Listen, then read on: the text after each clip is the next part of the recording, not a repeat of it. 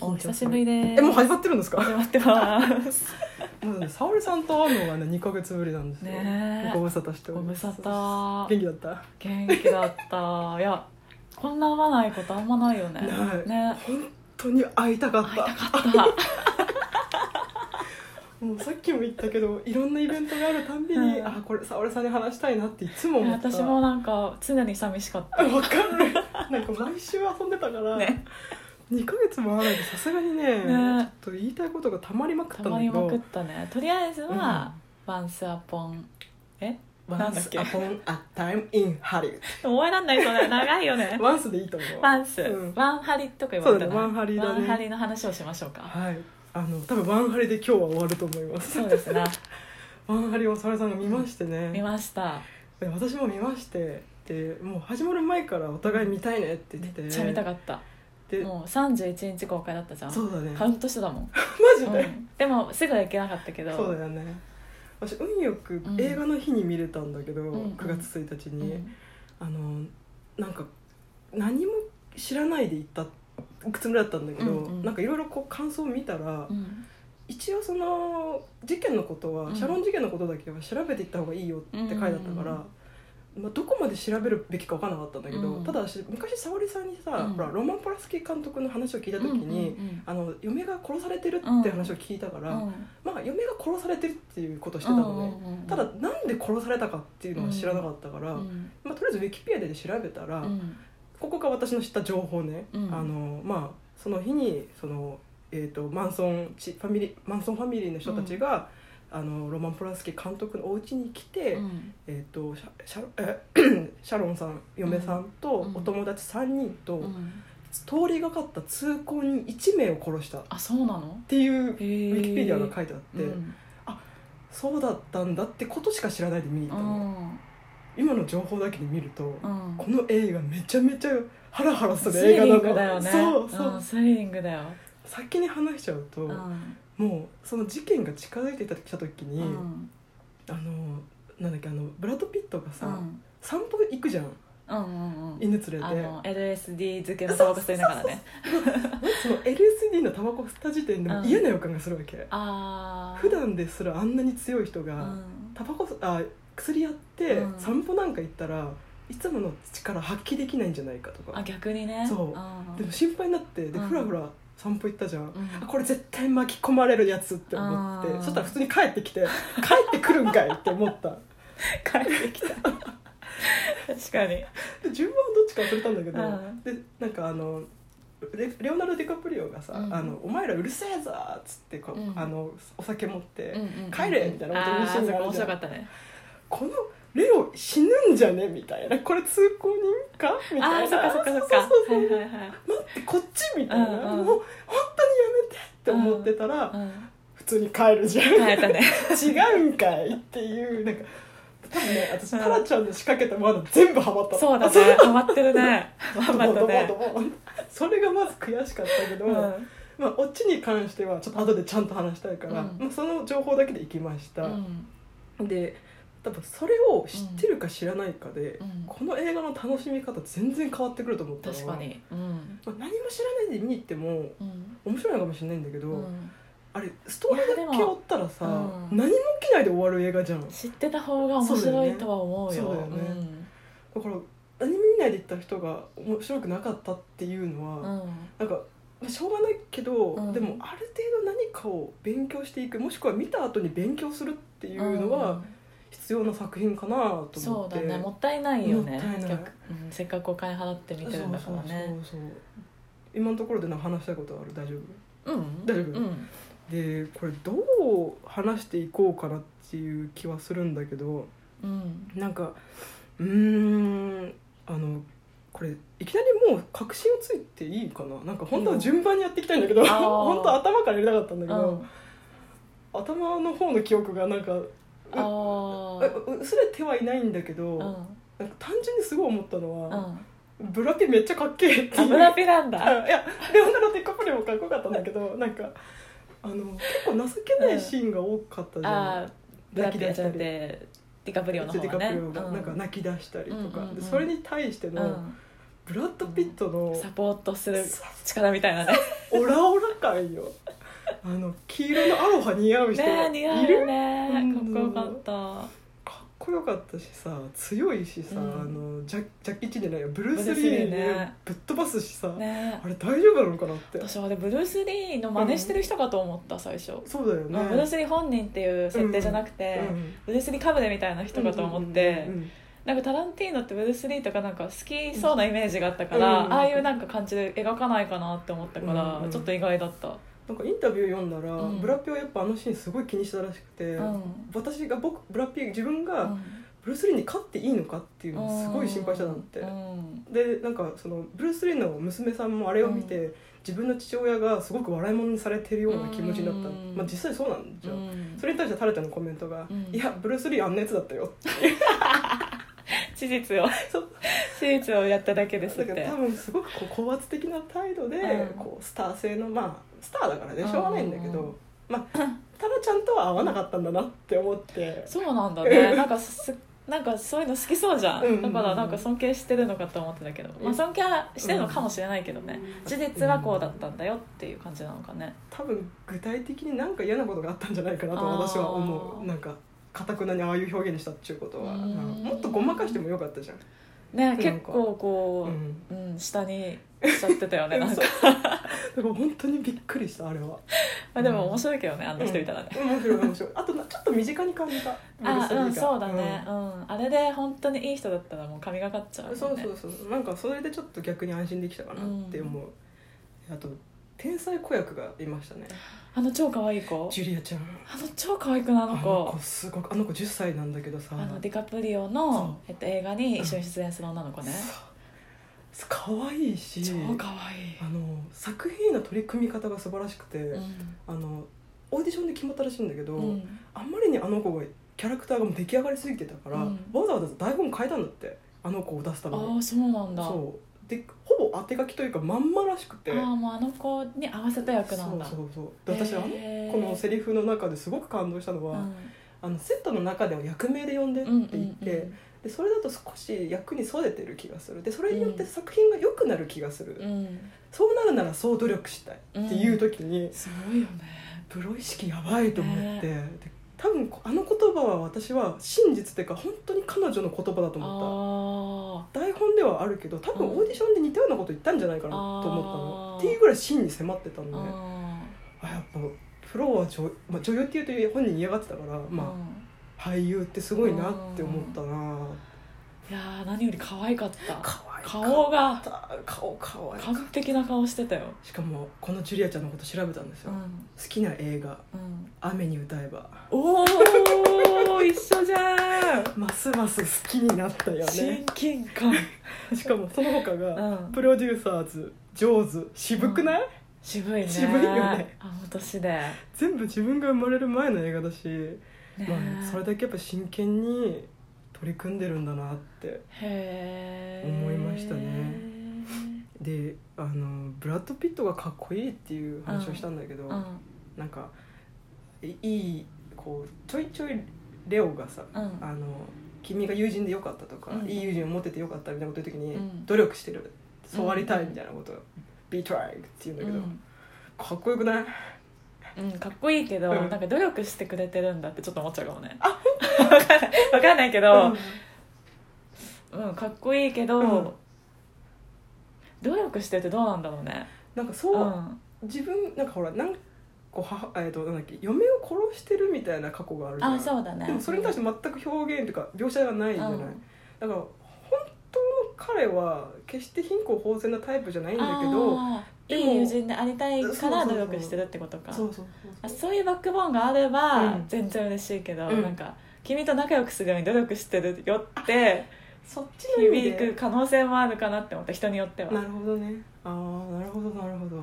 なんかあの二人のバディ関係が面白いというか、うん面白い面白い。あの本当だったら、うん。その自分のスタントマンの面倒を、まあ、ほスタントマンっていうかもはや付き人というかそうだね。ものすごい雑用もやらせてるわけだから、うん。でもお互いがいないと成立しない、うん。レオがいないと仕事来ない、うん。ブラッド・ピットは。でうん。ブラッド・ピットの方もうん。そのこの人についていくしかないみたいな状況っていうのが、うん。まあ、お互いのその共依存的な関係が、うん。もうでもあの生活の差とかやばかったよね。うんめちゃくちゃいい生とこに活の差はすごいのにさ、ブラピの方がさ、うん。幸せに見えるんだよね。うん、わかる。うんあとマカロニチーズ見た？あ見た。あれめっちゃ食べたいよね。ねあれああやって作るんだってそう思った。そうそう思った、マカロニ茹でてチーズ混ぜて、映ね超簡画見ながら。みたいな。鍋から食う。あれあれさあんま日本じゃ売ってないよやってないねね多分向こうではなんか定番なんだろうね。んん、ポピュラーな多分卵かけご飯レベルにあポピュラーな食べ物なの。よくマカロニチーズってよく言うもんね。ー出てくる、憧れてずっと食べたいと思うんだけど、うん。でもうん。簡単にできそうだね。でもそのチーズのこのショートニングみたいなの売ってないもんね。そうあのあれが売ってれば多分混ぜれば終わるんだよねね。きっとね。カルディとか行く売ってるかな？多分売ってるそうだよね。今度やろっかやるやろう今度やろう。あマカロニチーズ会やろう。よっしゃ来たこれ。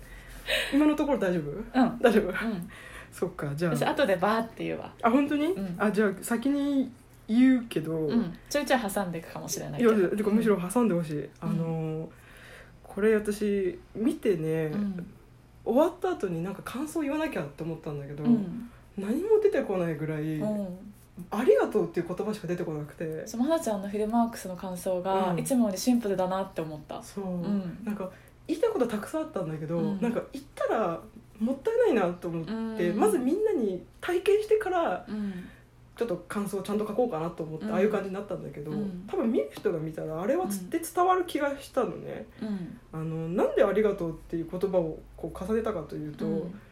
私はもう事件を知っていってるから、もうお終わりがそうなると思い込んでしまっていたの、うん。でもそうならなかったっていうことに、なんか私すごいび自分でも本当にびっくりしたんだけど、うん気が付いてたら泣いてたのなんか。そう。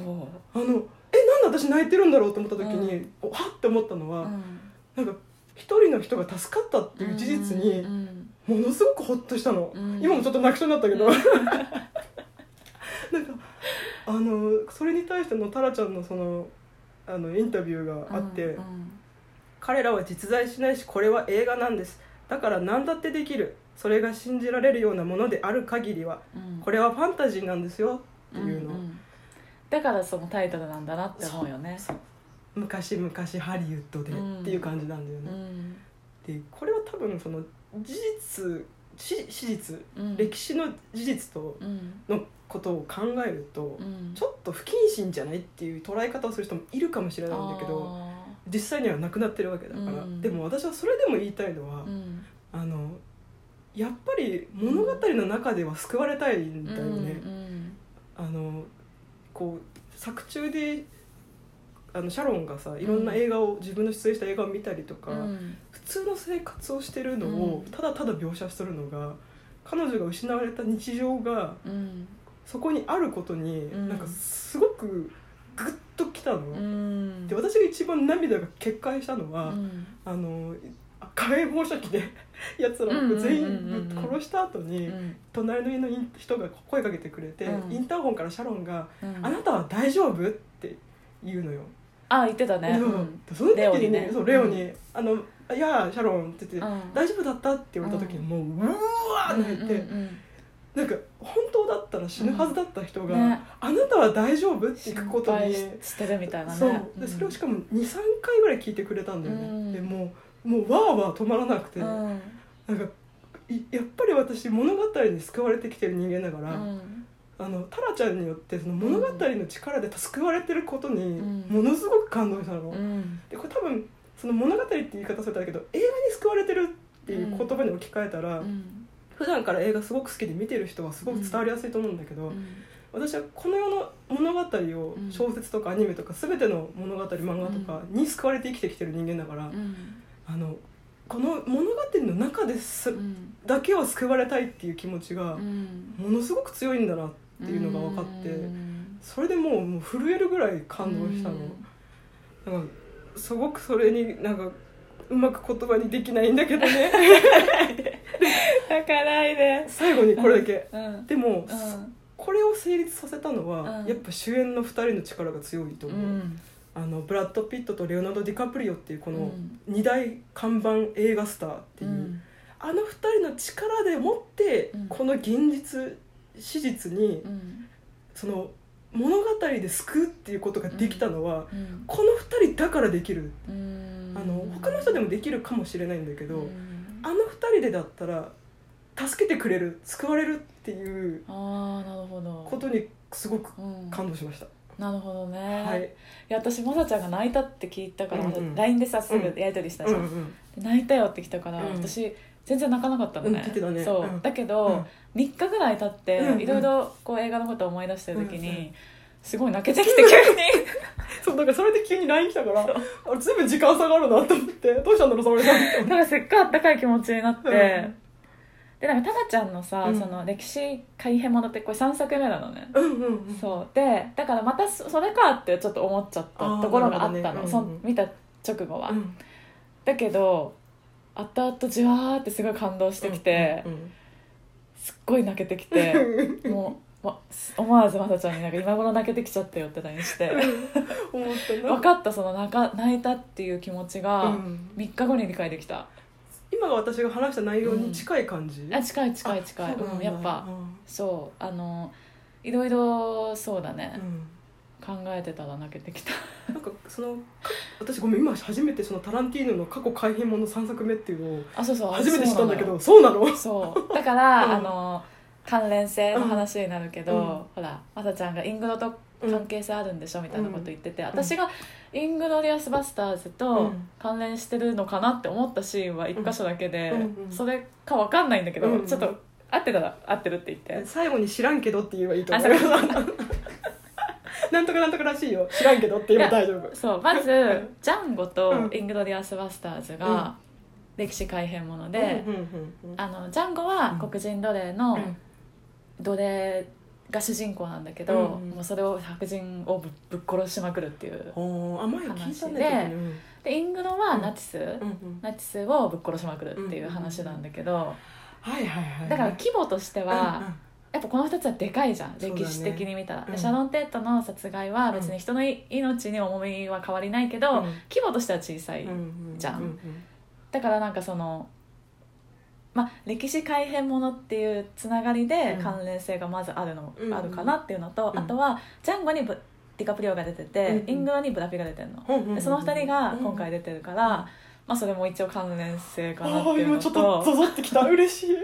あとは、うん。なんか多分ディカプリオがさ最初さ、うん。昔のさ、うん。昔出演したさいろんな映画のシーンがいろいろ入るじゃん、うん。あん中にさなんかナチスをあさった。火炎放射器でさ、ぶっ殺すやつがあって、うんそれがちょっとイングロと同じなのかなっていううんところで関連性、イングラでも火炎放射器出てた？火炎放射器では殺さないんだけど、まあ、似たような感じ、かうんうん。火火が上がる。あそう殺し方で、うんでなんかしかもなんかイングレスバスターズあの映画のうん。さらに元ネタがあるらしくて、うんうんなんだっけな。ちょっとタイトル忘れたけど、うん。そっちがすごい古い映画だかドラマだかがあったらしく、うんうん。地獄のバスターズとかやつかな、うんうんなんかそれのオマージュなのかなとか思ったけどね、はあなるほど、うん、それのマージュがイングロで、でうん。しかもそのディカプリオがやってたその、映画は、地獄のバスターズなのかなとか勝手にね関連付けた、ねでなんか、うん殺す時にしかも火炎放射器ぶっ放しながらさ、バスターみたいなこと言ってなかった？言言ってたよね。だからそうなのかなって思っお面白い、でうんでもそ知らんけどね、知らんの？か うん。間違ってるかもしれない。関連性があるとしたらその辺かなっていううん。ところ、へで。え面白い面白い。そうそう。うん。あと私が思ったのは、まずこの映画がどうしても見たいって思ったのは、うん。やっぱりディカプリオとブラピが出てるからなの、うんうん。であの私の中で多分私世代内田世代の人たちはうん。こういう人多いと思うんだけど、そうだね。やっぱりブラピとうん。ディカプリオって、ううんちらが映画に目覚めたぐらいの世代うんからするともう飛ぶ鳥を落とす勢いで走ってた2人なわけわよ、かるわかる。レンタルビデオ屋行ったらもう2人のジャケットがいっぱいあって、うんうん。どれも見たいこれも見たいってなってて、でも2人ともすごい好きみたいな、だからなんかそう内田世代のハリウッドスターってあの2人ってあげる人結構多いんじゃないかなって思うのね、その2人がだよ、うん。うん共演します、うん。初。うん。しかも監督がうん。タランティーノですって聞いた時に、うん。バーンってなってで CM かなんかで見たわけよ。ですぐ旦那にうん「なんかやるよ」みたいな。う んなんかやるよ。なんかすごいやつやるよっつって。今の表情見せてあげたすっごいいい顔してる。であそれはさすがに見たいわってなって、うんまあ、交換で見に行ったんだけど、うん。で今回うのん。この映画は、最初、旦那がねうん。感想を言った一言目が、うんタランティーノっぽくなくない？って言ってきたの。で私うも、ん確かにって言われて思ったわけよ、っんていうのはなんかタランティーノの映画って割とうん。バイオレンスうんとなんかスリリングなうん見つかるか見つかんないかとか、うん。そのなんか痛そうとか、うんそういうなんかハラハラドキドキするシーンが割とこうトントントントンっていろんなところに入ってて、ハラハラしながら見る感じがうん多いんだけど、割と今回ってゆったりとさそう特にあんまり何も起こらないで、うん。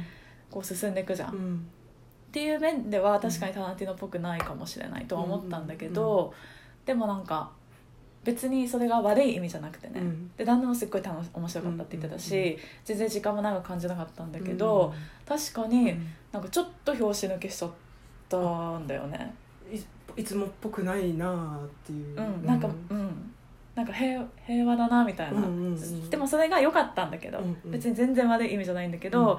なんかほらタランティーノ好きな人って多分いっぱいいるじゃん、うんそういう人の何割かはうん。そう思ったんじゃないかなって思った、まあでも確かに感想を見ると、うん。その前、まあ、前振りって言っちゃってる人が多かったんだけど、うん。その前置きが長すぎるみたいなのが多かったよ確かに。でも私全然感じなかったんだけどでもその前置きが面白いから、うんそうそうねそうそう。全然面白かったけど、うん。でもなんかそのハラハラドキドキするシーンみたいのうはん。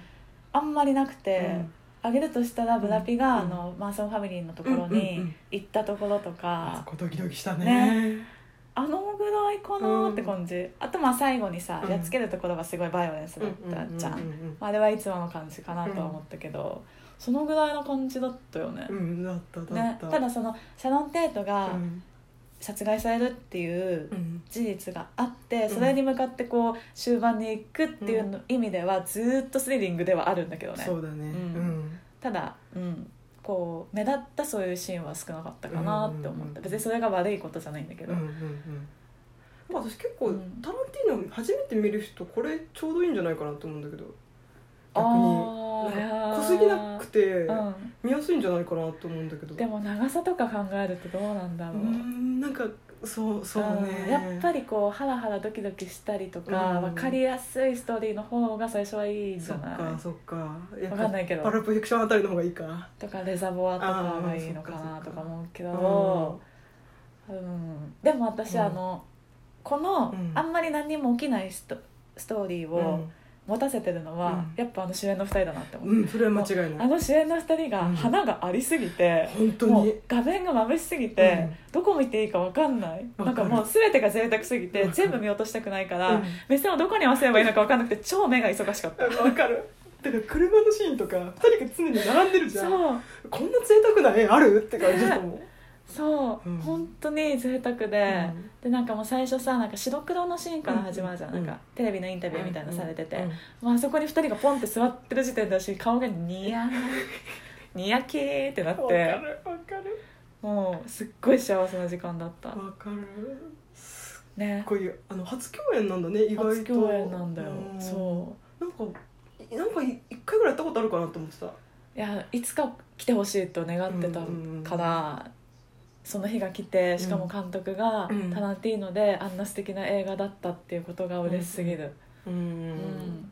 なんかブラピのインタビューかなんかであったのはさ、うん。この作品って、えー、とテレビのうん。その出てって、その映画スターへの転身を失敗した、うん。あのディレルド・ディカプリオのキャラクターの話じゃん。うんでこれって現代でも、うん。今映画よりもん。ストリーミング配信の方が強くなってきてて、うん。映画館で見るよりうん。それこそネットフリックスとかそういうので見る人が増えて、うん。その映画スターっていうものがだんだんこう、地位がそこまでハリウッドがなんかうん。前ほど力を持てなくなってきたのとうん。ちょっとダブルねみたいな話をしてて、うん。だから僕たちも今こうやって仕事があるけれど、うん。この先は分からないこの、うん。や作品のこの2人みたいになっていくかもねみたいなこと言ってて、うん。あそこまで考えてるんだシビアなんだね、でも確かにそうかもね、うん。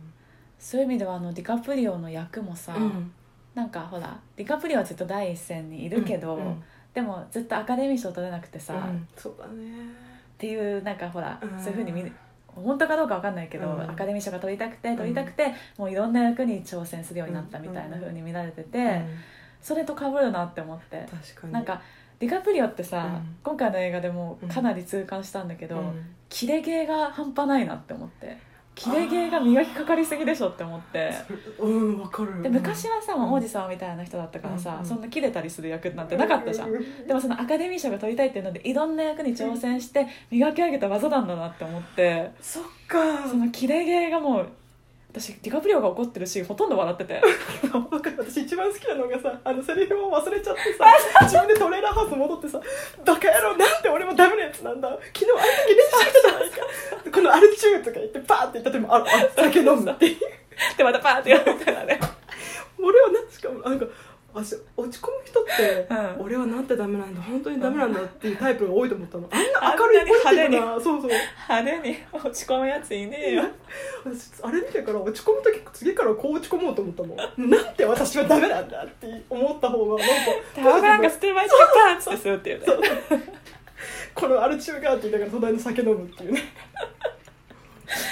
そう。っていうシーンがあそこめっちゃ笑った。わかるわかるだからもうディカプリオのキレゲーがもう、うん。本当に板についたんだなってすごい思ったのと、うん。なんかさ最近ディカプリオさ怒ってる役ばっかなのよあそうなの？そうなの？レベナントも怒ずっと怒ってたし、あのウルフ・オブ・ウォール・ストリートとかも怒ってるし、ー。怒ってる役が怒る役が似合うって気づいたのかな？気づいた、うんは発見したんだろうね、うんうんうんうん。あとブラピに関してはやっぱりあの人、エキセントリックなさ、うん。役がやっぱ板につくうんうんから、うんなんか一見今回の役すごいソフトな感じに見えてさ、うんうんうん切れるとやばいじゃん、ガチでやばいよね。そう、んあれがなんかそこもやっぱりうん。ブラピの色っていうのがうん今まで培ってきた色をうん。すごい発揮してるなって思って2人のいいところがすごい出てるなってわ思った、かるわかる。なんかタラちゃんがノリノリで撮ってるのわかるね、うんあとこれ多分言ったらちょっと怒られるかもしれないんだけど、うん。私ブラピ見てて、うん。ちょっとキムタク思い出したんだよねあキムタク私はね、うん。久保坂君いつも思い出すの。ああじゃあそうなのかな。ただあのそれに対してキムタクをどうこう言いたいんじゃなくて、多分キムタクものすごくブラピを当時研究してたんだな。なの。あ分かんな印印象ね。印象ね。なんかちょっとした身のこなしとかうん。動きがすごくその若い時のうん。キムタクの演技に似てたの。似てたっていうか多分分キムタクが相当ブラピを研究してあの寄せてたんだと思うんだけどそれを考えたら、ブラピすげえなと思って。すごいよ本当にすごい。そう。でしかもなんかうんディカプリオってさ意外と若いんだよね、うちらのあそうだ 10, ね。10個上そうだね。とかで。早かったもんね。ね。うん。でブラピはさらにもう10個上ぐらいだと思うんだよね、うんうん。結構年齢差あるんだけど、うん全然違和感ないじゃん。ただよく見るとやっぱりブラピはうん。シワとか、うんうん。多いなってちょっとどうでもいいけど思った。いやいや笑ったりするとね。そうそうそう。うん。で本当にうん。もう甲乙つけがたいというかうん。本当にどっちも大好きだなって思った、わかる。てか大事な二人だよね、うん。やっぱずっと背負ってきてる人たちだと思うから、あの見た目の華やかさとかもさ、うん。互角ぐらいなんだよね。そうそうなんかそう。でも今回思ったのは、うん。ブラピの方がやっぱりうん。スタイルがいいなって思あった、まあねそれはね。うん、うん。ある。ただなんかねなんかこんだけ花がある二人が揃ったら、うん。私逆に打ち消すんじゃないかと思ったの。あふと。そんなことなかったね。そんなことなかった、うん、お花タイプが違う。あそうそうそう。なんかさブラピ犬でさ、うん。ディカプリオ猫って感じ。あーわかるわかる、うん。で私ブラピの顔をねうん。一回研究したことがあるんだけど、何の研究だよ。すごい映画からどんどんそれてってごめん、全然全然面白いからなんかブラピってうん。女性ファンも多いけど、うん。意外と男性から好かれてるなって思って、うん、デ男ィカらしいもんね。ディカプリオはうんやっぱり女性の方が多いかなって感じするんだけど、でなんでだろうって思ってブラピの顔ずっと見てたら、うん。わかっ謎が解けたんですよ。ブラピの顔って、うん。目から上はうん。捨てられた子犬で、うん。目から下はうん。ゴリラなの、だから可愛さとたくましさを兼ね揃えてるのよ顔が。なるほどね。え？え？それは男性が好きってこと？そうなんか可愛いの女性好きじゃん。うんうん。でここでか女性を引き込んで、うん。下で男性を引き込んでるのよ。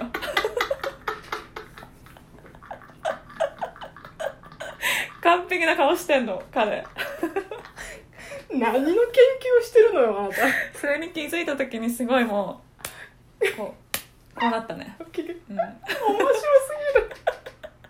なるほどねって思っちゃった。あー面白いまあそれをこう研究しちゃうぐらい、うん。もうスターよね。スターだね。ねうん。気になるぐらいね。これ今何分経った？わかんない。結構経った気がするんだ。あでももっと喋りたい。マジか。もっと喋りたいよ。そうね。まああ一回止める？あ一回止める？で続き取ったらいいんじゃない？そうだね。うん一回止めます。はい